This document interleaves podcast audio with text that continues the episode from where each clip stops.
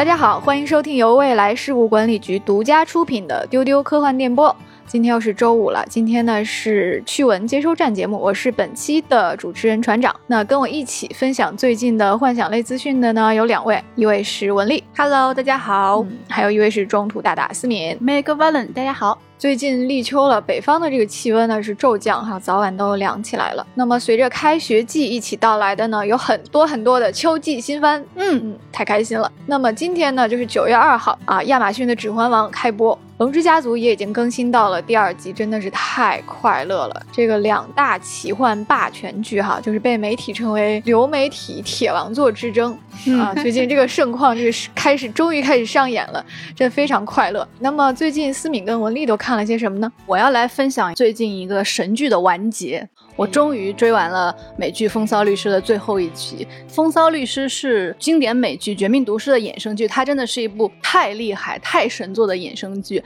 最终季第六季。它的最后一集，第十三集，它的 IMDB 评分是九点八分，哇，嗯，就是完全无愧于所有人的期待，嗯，好到意料之外的一个结局，就是他在这个最终季里面有非常感动的惊喜的客串，然后有意外的反转，然后呢，男主那个律师索尔，他在最后一集他又叫自己叫吉米，就是他的本名，然后很坦然的面对了过去，就是在看完最终季，粉丝有一种真的怅然若失的感觉。因为当时我们追那个《绝命毒师》的时候，《绝命毒师》的结局是那种毁灭式的，就是感觉所有人看完都闷在心里难受。然后呢，再看《风骚律师》的时候，其实它有一个很重要的点，就是它里面所有人物的这个结局都已经命定了。所以我们追的过程中，很缓慢的看着各色人物一步步如何走向泥潭，然后最终汇集在之前已经看过的原本的剧集里面的男主老白那里，然后他们如何一起毁灭。然后没想到啊，这个最终集还是给了我们惊喜，就是它有一种如释重负的那个感觉，嗯，非常非常舒服。尤其是男女主角他们最后说再见的时候，就是明明很沉重，但是主创们用了那种两个人熟悉的手势，还在那里微笑了一下，哇！把我哭的 感觉真是太完美了，所以说就是如果还没有完全看过这个系列的朋友们，真的非常推荐你们去看啊，因为这个毒师宇宙有非常高分的原声剧。然后有高分的大电影，呃，就是一九年的这个叫《续命之徒》，然后还有这个更高分的衍生剧《风骚律师》，就是完全是一个 完美的世界等待各位踏入，非常推荐啊！太不容易了，就是一个作品，它的各个系列竟然步步都是精品。对，嗯，而且听完你刚才说的，就是在观众已经知道主角的命运走向的情况下，怎么把这个结尾收束的让人舒服，并且还能给到精彩，真的是太挑战创作者的这个功力了。那思敏最近看了什么呢？我一直在听歌，这两天一直在听《权力的游戏》的原声带啊，我也在听。对，因为这两天《全游前传》《龙之家族》的这个电视剧一直在播，所以我一直都沉浸在这种 环境里边。比如说，最近特别喜欢听那个《Dance of Dragons》这首歌，《龙之舞》。对，我记得特别清楚，在《全游正传》的第六季的最后一集。哇哦！最后一个收尾的部分是丹尼利斯龙妈，她驾驶着她那些船，然后龙从天空中飞过，她要开向维斯特洛，就是那一幕。那一幕的那个音乐是《The Winds of Winter》，太好听了。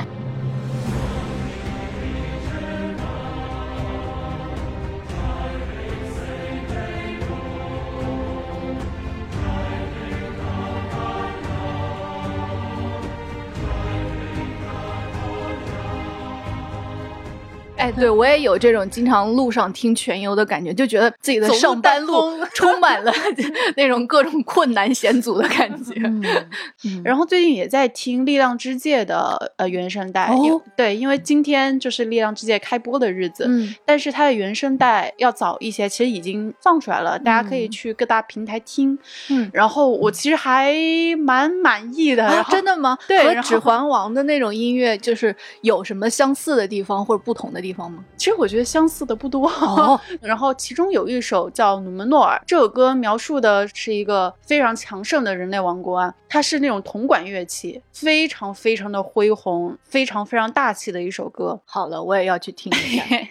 然后这首歌我特别喜欢的一个部分是它里面会加入一些叮叮当当的那种很悦耳的声音，会让你联想到比如说风铃那种或者酒杯碰撞的那种声音，就会让我联想起在这个盛大的人类王国里边，舞者在广场上跳舞，然后衣裙上挂着那种珠宝，然后那种珠宝跳跃的身影，是一个非常盛大和欢乐、喜庆的一个场景。嗯我我很喜欢这首歌，所以上下班的时候一直在听。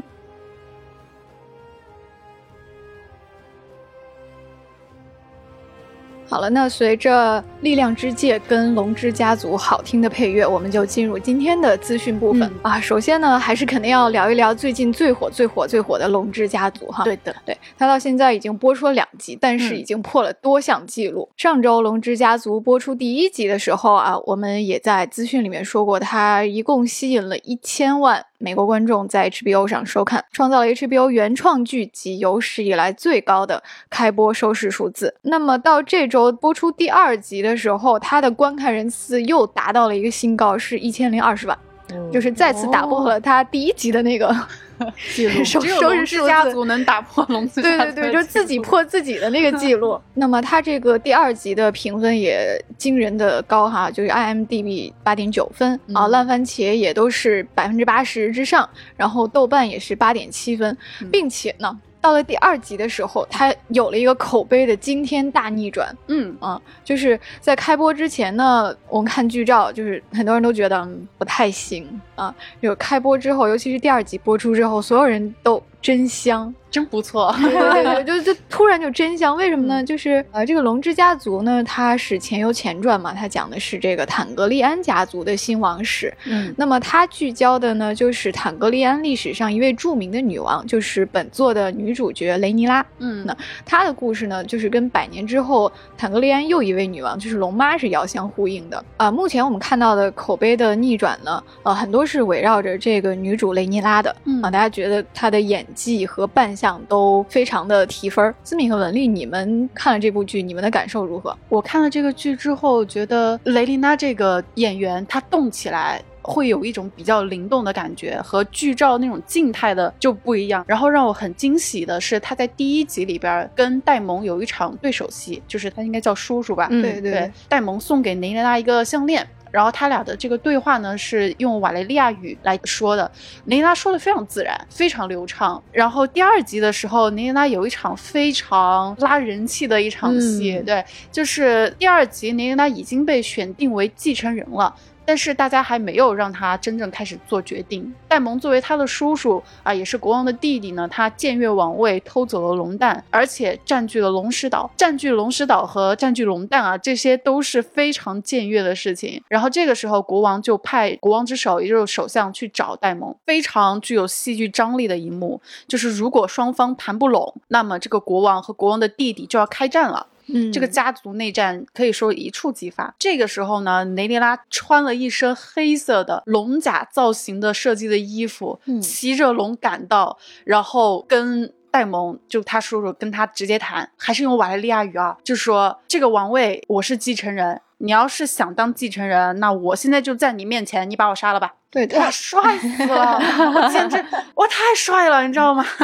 就是我我很喜欢这一幕，为啥？我找到了以前我看全游的感觉，嗯，就是那种他很擅长把这种强大的戏剧张力和这种矛盾，不仅仅是人物和人物之间的矛盾啊，还有政治矛盾，因为他们这个是在一个国家斗争的这样的一个故事，在这样的庞大的叙事下，它放在一个很微小的对话场景中，嗯让我觉得非常精彩。嗯嗯，对的，对的。我其实还没有看第二集，我准备周末就是焚香沐浴，戴上我的 新眼镜，认真观看。仪式感，对。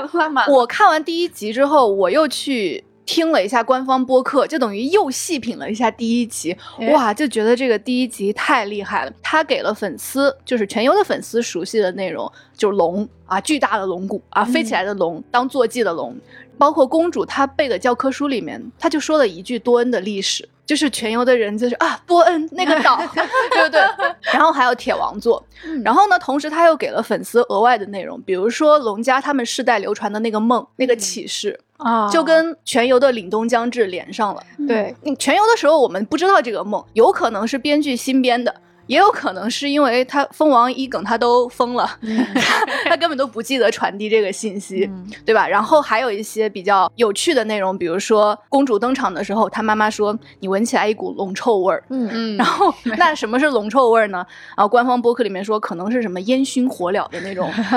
烟熏的臭味儿，对。然后呢，还有就是我们有看到国王他受了伤，官方分析啊，他的受了伤是一个非常重要的标志，就是代表铁王座。不喜欢你，嗯，是，所以说它预示着这个国王的命运急转是是是，对的。同时呢，它又是一个对路人，其实我觉得对路人是很友好的一个剧。如果你没有看过全游的部分，你打开第一集，它很快的把这个国王的形象刻画出来了。你一开始觉得好像是一个很爱女儿的好爸爸呢，结果。从皇后的那几句奉献当中，皇后说：“我之前一直没有给你生下儿子，你就大家就知道，这就是一个必须要求一个男继承人的一个没有跳脱出传统印象的一个国王吧。每个人的形象都刻画的非常的充分，大家也都知道，这个戴蒙王子的饰演者是我们的小十一 博士马特史密斯。我在看这个剧的时候，我就想，我们神秘博士应该如何蹭呢？看来看去啊，终于想到在神秘博士第七集第二。集中这一集叫《飞船上的恐龙》，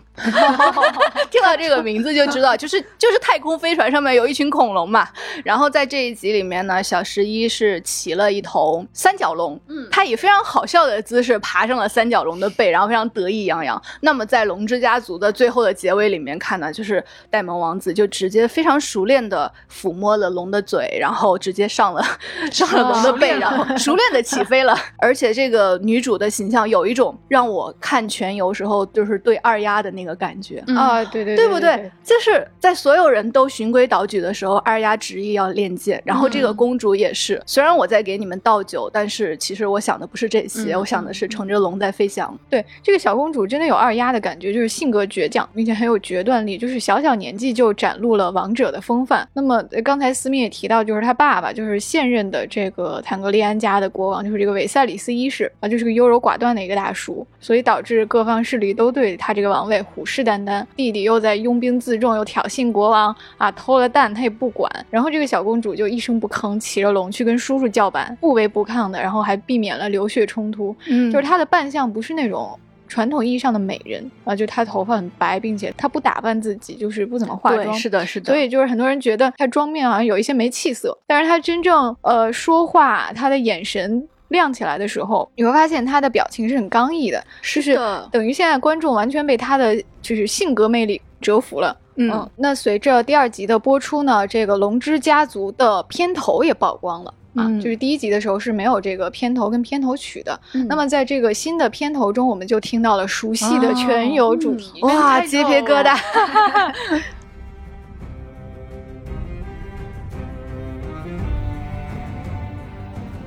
我看到这几天很多人都像我们一样。在单曲循环啊，就就是那个表情包太美了，我已经听了五个小时了，这个把音量扭扭到最大。对，这个片头的元素呢，非常的丰富，它是血液贯穿了很多不同的文章。就我们知道全游的片头呢，它是有很大的信息量的，它其实是用一个沙盘的方式展现了维斯特洛家族各大家族的势力关系。嗯，那么这次的片头又是什么意思呢？其实片头的每一个文章，或者我们说呃很瞩目的。每一个 logo 哈，都是龙家的国王，所以血液流过每一个文章，其实就象征着这个龙家的这个王位，嗯，这个家族的历史在不断的传承，嗯嗯，我们可以看到这个片头，它最开始的其实那个画面啊，其实是瓦莱利亚的末日浩劫，那个是原著中的一个可以说是背景故事吧。啊，它描述的是一场未知的大灾难，在这场灾难中呢，瓦雷利亚文明整个就是沦陷了。哦，对，然后呢，部分坦格利安家族的人因为提前预知了这场灾难，他们逃了出来，所以他们逃到一个安全的地方，然后他们才能够把他们的家族和文化就继续的传承下来，然后征服维斯特洛。等于说是现在我们看到的这些呃坦格利安家族的人，他们其实都是那个文明流亡过来的。嗯对。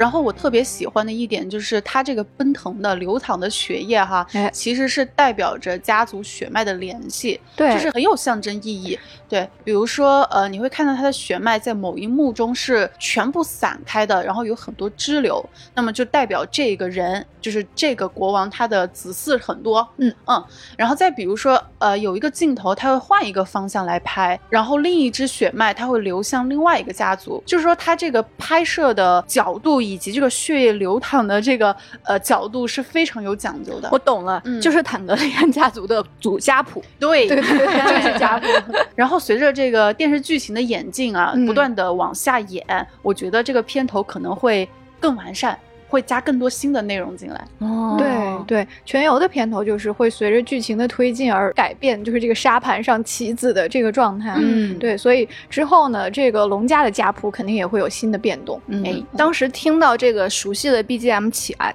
我一方面很激动的同时，一方面有点疑惑，因为我一直以为这个全游的主题是某一个家族的主题曲。后来我查了一下，原来这个主题曲是著名的那个配乐大神拉敏贾瓦迪二零一一年创作，他是嗯基于对全游整部剧的印象嗯创作的，对，它不是某一家的主题曲。嗯而全游剧集里面龙家的主题曲，比如刚思敏说的《龙之舞》啊、龙之战》《龙之血脉》《嗯龙焰》什么的，也会在龙家的那个剧里面继续的沿用。嗯就是回到这个主题曲本身，他在创作的时候，拉明贾瓦迪和制片人他们有刻意避免比较多的管乐和小提琴的声音。他说主要的演奏乐器是大提琴，因为呢，在幻想作品里面，管乐和小提琴的声音用的太多了，就它烘托这种氛围用的太多了，而大提琴它就有一种更黑暗的声音。嗯对，所以呢，它在这个主题曲里面又有一些比较短的小提琴独奏，是为了来展现不同角色间的交互的一些嗯动作。对，然后这个主题曲就成了我们现在听到的这样，就是信息量满满感觉，嗯然后又有混战啊，各种冒险，然后感觉各种家族的这个权力斗争，然后以及整个大陆上面的风起云涌，就都包含在这一个曲子里面，嗯简直是可以就是再听十年的一首 BGM。其实无论是《权力的游戏》的正片，还是它的衍生剧《龙之家族》，之所以都用了《Man Title》这一首曲子，因为他们的核心是一致的，都是权力的斗争。对嗯。那么好消息呢，就是《龙之家族》已经官宣续订第二季了，耶其实这个是预料之中的，是对对，肯定会的。他一季怎么会讲得完？嗯，是，嗯，对，之前呢有消息说，这个剧的计划篇幅是三到四季，啊嗯，就是希望它的虽然没有当年的全游长吧，但是也希望它的热播能够再现当年全民追全游的这个盛况、啊，就是嗯跟大家一起看，实在太开心了。下一个资讯呢，也是一部新片哈，就是大魔王凯特·布兰切特主演的传记片《塔尔》终于公布了预告。故事讲的是德国交响乐史上首位女性指挥家莉迪亚·塔尔。那塔尔是由凯特·布兰切特饰演，那么其他的卡斯还有耶拉的女主尼娜·霍斯，还有《燃烧女子肖像》的女主诺米·梅兰特，嗯嗯，还有我们熟悉的马强·马克·斯特朗。嗯，很期待又看到大魔王演这种单挑大梁的这种电影角色。从预告片和海报里面都可以看到，就是感觉他的独角戏比较重，嗯对而且他穿那个黑色的指挥家燕尾服实在是太帅了。他有那个挥舞的那个对姿势，对对因为他有一个指挥家的那个指挥棒，哇，嗯那个姿势太帅了。嗯，在这个预告片中，我们也可以听到马勒的第五交响曲。马勒这个音乐大师的作品气质跟凯特·布兰切特这位女性指挥家的形象也蛮搭的。他的作品都是那种规模非常庞大，就一般只有大型的交响乐团才能够驾驭，嗯并且他对于指挥家、对于演奏者都是不小的考验。嗯嗯，目前这些试出的物料让我想起当年凯特·布兰切特，然后周迅和艾米丽·勃朗特拍摄的万国表的广告，哦就是他们三位都是背头，然后穿着白衬衣、黑西装，嗯帅气满满的向镜头走过来，非常推荐大家去再重温一下那个广告，然后也不知道这个电影的画风会不会是这种帅气的画风。嗯，嗯，这部电影呢是由奥斯卡提名导演托德·菲尔德自编自导的。那么他已经入围了第七十九届威尼斯电影节的主竞赛单元，会在十月七号在北美上映，我们一起期待一下。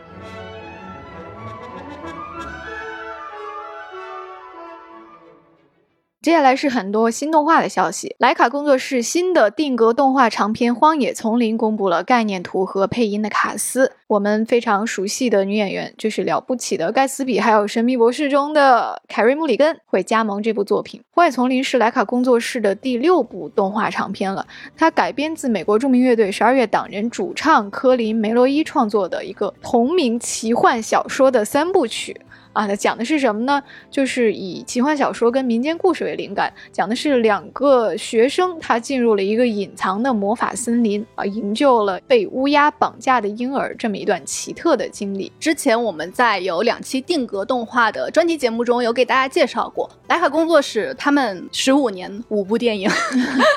然后呢，如果这一部上映的话，它就可以改为十七年六部电影了。嗯之前已经上映的五部电影分别是《鬼妈妈》《通灵男孩诺曼》《九宝与二弦琴》，也就是《魔仙传说》嗯然后以及《盒子怪》和《迷失的环节》。莱卡工作室之所以就是这么精品少产啊，就是因为他的老板是富二代，是耐克的创始人 哦 Travis Knight，他也正是这部新片《荒野丛林》的导演。嗯对，然后我们当时录的两期定格动画的节目，分别是一百一十期，四年就拍了三十分钟，深度解析定格动画的魅力和第一百一十四期，没有他就没有星战，深度解析定格动画的影响力。嗯，然后呢，在当时的两期节目里呢，我们是详细介绍了莱卡工作室它的工作原理啊，哎就是他们要上三 D 打印，然后呢，他们要在那个绿幕的情况下一点一点的摆弄人偶的这个动作。嗯所以呢，目前这个电影我看是试出了概念图。然后定了配音阵容，所以现在不出所料，应该是在做玩具了，应该是在三 D 打印各种表情、各种动作的角色零件。然后他们会在工作室把这些小小的，就是四分之一手掌那么大的小零件，就是全部排开，然后按照剧情去一点点的摆弄它，非常非常期待，慢工出细活，加油！对，是一个非常非常精细的手艺活。嗯。那么下一个资讯呢是迪士尼的新片，迪士尼的真人电影《匹诺曹》发布了正式的预告，它会在这个月上线迪士尼家。它的主创阵容呢非常强大，文丽给我们介绍一下。一对老搭档啊，导演罗伯特·泽米吉斯和演员汤姆·汉克斯搭档，嗯在迪士尼出品的合家欢的真人影片《嗯，匹诺曹》。当然了，那个汤姆·汉克斯就是又扮演一个和善的 老头，像他一贯的角色那样。然后匹诺曹也是真人版的，感觉是迪士尼一贯的那种寻找自我的那种给小孩以启示的那种电影。啊对，其实今年十二月啊，还有一部《匹诺曹》。就又一部《匹诺曹》对嗯它是由网飞和陀螺导演一起出品制作的。陀螺导演呢，就是我们很熟悉的吉尔莫·托罗啊，嗯这位导演，他执导了像《潘神的迷宫》和《水形物语》这样的很经典的作品，我个人是很喜欢。现在做的这一部《匹诺曹》呢，是定格动画，预告也出了，给人的画风呢是那种呃黑暗系的。这一部《匹诺曹》呢，是陀螺导演本人亲自制片、导演和编剧，讲述的是在三十年代的意大利啊，一个想要成为真正的男孩的人偶的故事。嗯我听着就好想看。对，感觉也是陀螺导演非常喜欢的这个题材和画风。嗯这个定格动画它不是那种粘土或者是毛毡，它是木雕的这种感觉。哦对，所以就是完全是木头小男孩匹诺曹的故事。还有一个八卦就是，为什么陀螺导演能够这么多年坚持一直拍自己喜欢的题材呢？嗯，是因为他小时候他爸中彩票了。哦，真的，对，谢谢，第一次知道。所以呢，从此以后他就拥有了非常多的可以随便购买的手办，以及可以放这些手办的巨大的房间。对他自己有一个收藏室，可能也不叫收藏室吧，可以说是豪宅了。看得出来，他真的非常热爱这些东西。嗯嗯，而且王菲和陀螺导演的这部《匹诺曹》。配音阵容十分梦幻。之前我们也多次说过，就是你都没有想到过一个匹诺曹的电影里面能有这么多大咖来配音，让人不禁想象他们到时候会是以什么样的角色出现呢？嗯嗯。那么这两部匹诺曹可以说是先后上映哈，没隔多久，这两部也算是较上劲了。不知道你们期待哪部呢？嗯，让我们拭目以待。那么迪士尼还有一部真人剧集也释出了消息，就是他们正在做金刚。那么这个卡斯阵容念出来就有一点不可思议了。对，它是由《玩具总动员四》的编剧来执笔啊，温子仁来制片。嗯嗯，这这个项目现在呢处于开发阶段，它就是基于一九三三年电影版的金刚来改编，讲述的是金刚的起源故事，还有骷髅岛的超自然之谜。对，听到这些制作班底啊，就是让人很困惑。首先。迪士尼做金刚，你想可能哦是那种会是那种大大的，可能以后会有乐园里面出现。然后呢，又是《玩具总动员四》的编剧，指导你想他会不会又有金刚说话的戏码呢？然后正在往这种温情方面想的时候，又看到温子仁制片，就是是如何的一个恐怖画风呢？又感觉大家都在干自己最不擅长的事情呢。对，可能写这个项目书的人。它的卖点可能是就是最新奇的组合，我觉得可能是想让温子仁来做这个预算管理吧，因为之前在《海王》那部电影中，温子仁他用了比较有限的预算，做出了非常绚丽的那个海底世界那个场面，然后后来就被大家评为说哇，温子仁真会省钱，他真会制片啊，所以这一部呃做金刚也是温子仁制片，可能也是看中了这一点。可是就是让我更困惑了，就是拍出。海王、海沟族那一段那种恐怖场景的温子仁，就是如何在迪士尼拍一部金刚呢？拭目以待，拭目以待。接下来是来自日本的消息：二零二二年第五十三届日本科幻星云赏的结果终于出炉啦！嗯，我们的中国科幻迷的老朋友藤井太阳老师获得了日本长篇部门的奖项。嗯，然后在海外长篇的部门奖项呢，是安迪威尔的《挽救计划》击败了刘叔的《三体三》。那媒体部门呢，是给到了之前丢丢介绍过的《哥斯拉》基点。自由部门的奖项呢，是颁给了安野秀明和他的《新福音战士》剧场版中。啊，鼓掌，鼓掌！那今年星云奖之前，我们就猜测大刘的《三体》能不能星云赏三连冠啊？因为他的前两部都获得了前两届星云赏的海外长篇部门大奖，日本读者实在是太喜欢了啊！结果呢，这个安迪威尔的《挽救计划》他确实太能打了，真的是非常好看。啊，最终未能三连冠。然后这个自由部门颁给 EVA 中，我觉得这个是意料之内吧，众众众望所归。这个自由部门它就比较放飞，嗯啊，就是不限类型，它就一般颁给对这个日本科幻圈意义重大的一些事件啊，就比如说那个。之前介绍过什么超级机器人大战三十周年，或者重要的飞行器发射，就这种事情都能获奖。嗯，然后 EVA 的动画是没有获得过星云赏的，之前拿过星云赏的是真本义行的 EVA 漫画。哦，还有安野秀明的其他作品，他的《飞跃巅峰》、他的《新哥斯拉》都拿过星云赏。就是他的 EVA 动画二十五年后在完结之后终于获奖了，而且是在自由部门。啊，我觉得算是对这部现象级的作品的一个最终认可吧。嗯嗯，对他的颁奖词也是啊，这个系列终于完结了。我们不仅要向这部电影致敬，还要向这整个系列致敬。嗯啊，所以就我们得恭喜恭喜 恭喜。好，接下来呢是一条关于《星际迷航》的十分感人的消息。嗯，今年七月三十号，老版《星际迷航》进取号的通讯官乌胡拉，他的饰演者著名的演员尼切尔·尼克斯去世了。嗯，那么最近呢，有一条新闻是说他将进行一个太空葬礼啊，会在今年晚些时候呢，他的部分骨灰将由太空殡葬公司送入太空，魂归星辰。那么尼切尔饰演的乌胡拉呢，最早是在一九六六年的《星际迷航》原初电视剧里面登场的。对，这个系列是最早、最经典的一个系列。是的，那么这个角色呢，在科幻影史上就不说是科幻影史吧，它在整个的荧屏史上可以说是十分的重要了，具有里程碑的意义。思敏来给我们介绍一下，尼切尔她是科幻影史上首批黑人女性主角，她所。代表的这个文化符号啊是非常重要的，它激励了许多女性以及黑人群体，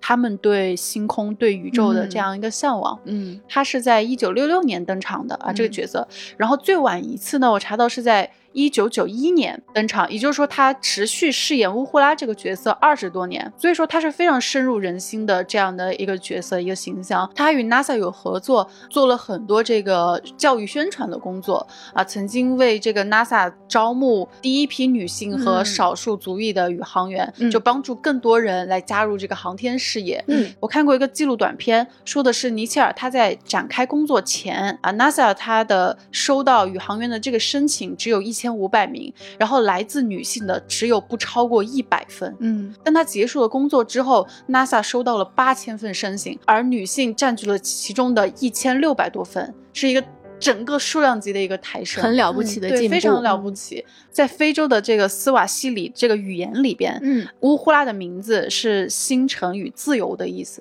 星际迷航非常令我们感动的，其实就是它跟现实的这种联系和影响。嗯啊，大家可以真的去看一下老版的《星际迷航乌呼拉》，它的形象，我觉得就像一道黑色的闪电一样。真的非常的嗯美。那、之前我们丢丢也介绍过《星际迷航》，它真的激励了很多那个时代的科学家，就是真正在技术岗位上的人去制造火箭。呃，就很多真正的宇航员，他就是这些角色的小粉丝。然后很多很多年之后呢，这些当年的小粉丝看着《星际迷航》长大的人，又把当年的老演员送进太空，延续当年的这一份幻想。那我们朱胡拉的灵魂在太空里面生生不息，繁荣昌盛。嗯，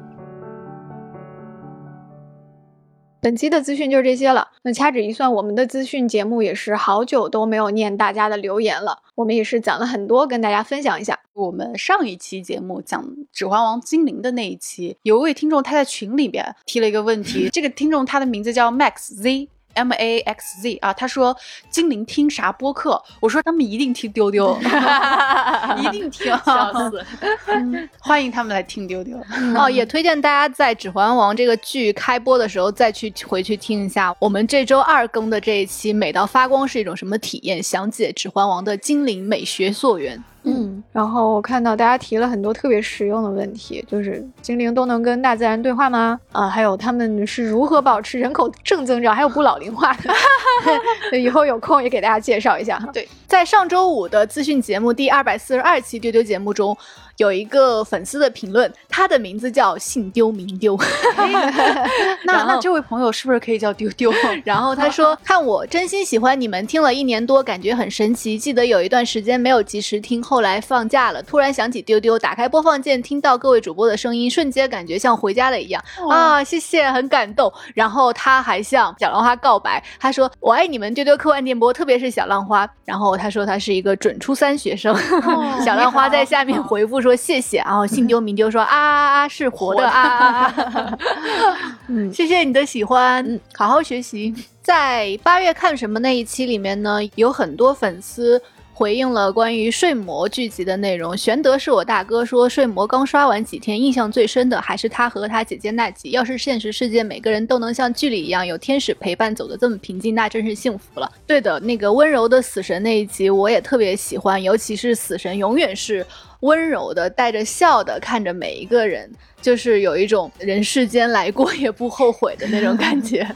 在 B 站上，板板布丁问丢丢要不要做一期犬王呢？哈，我们已经录了，嘿 嘿可以期待一下。对，最近就会播出了，请期待啊！在第二百四十期《攻壳机动队》那一期节目里面，雪域魔镜说：“肉体不重要，思想才是你独一无二的存在。每个人都可以转生或重生，而素子只有一个。”感觉雪域魔镜这个 ID 每次在我们的丢丢评论下的留言都很有深度，嘿嘿感谢你每次都留让我们非常印象深刻的评论。嗯对，我记得这位朋友他是一位呃外卖小哥。嗯嗯，对，然后我觉得挺感动的，因为 送外卖真的是一件很辛苦的事情。然后我觉得我们丢丢能够陪伴他在这个辛苦的过程中，给他一点快乐，然后他还能够给我们留两句言，真的是非常感谢。最后的最后呢，再跟大家推荐一下我们未来局玩具厂牌宇宙抽屉的新品，我们的乐队仓鼠盲盒终于上市了。说实话，这个真的是我们磨了非常非常久的一单新品啊，嗯是我们的接待员和老作家为原型的仓鼠克拉克。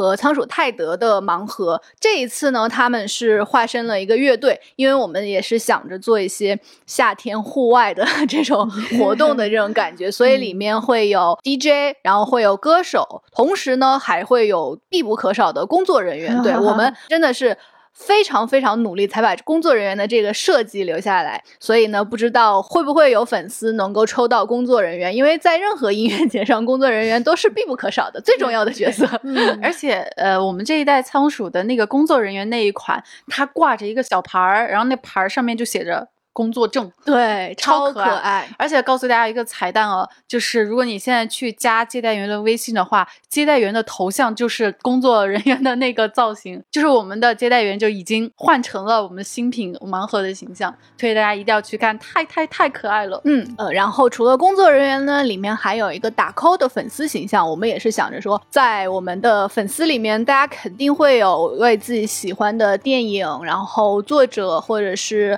呃歌曲。打 call 的时刻，所以非常推荐大家入手这个打 call 之后啊，能跟自己喜欢的 IP 合影，嗯，表现自己支持的这种精神。然后入手的方式呢，大家只要在各大电商平台搜“仓鼠克拉克乐队”就可以了。嗯，欢迎加接待员微信 fa 零五零四进群来分享你抽到的是哪一款盲盒。嗯，加接待员微信 fa 零五零四，你也可以进丢丢。听众群啊，跟大家一起来接龙听播客。最后给大家留一个问题哈，就是你最喜欢的全优角色是谁啊？或者在这个新剧龙之家族里面，你最喜欢哪个角色呢？欢迎在留言评论区，还有在丢丢的听众群里告诉我们。欢迎在各个平台点赞、订阅、分享我们的节目哦。那本期节目就到这里啦，拜拜，拜拜。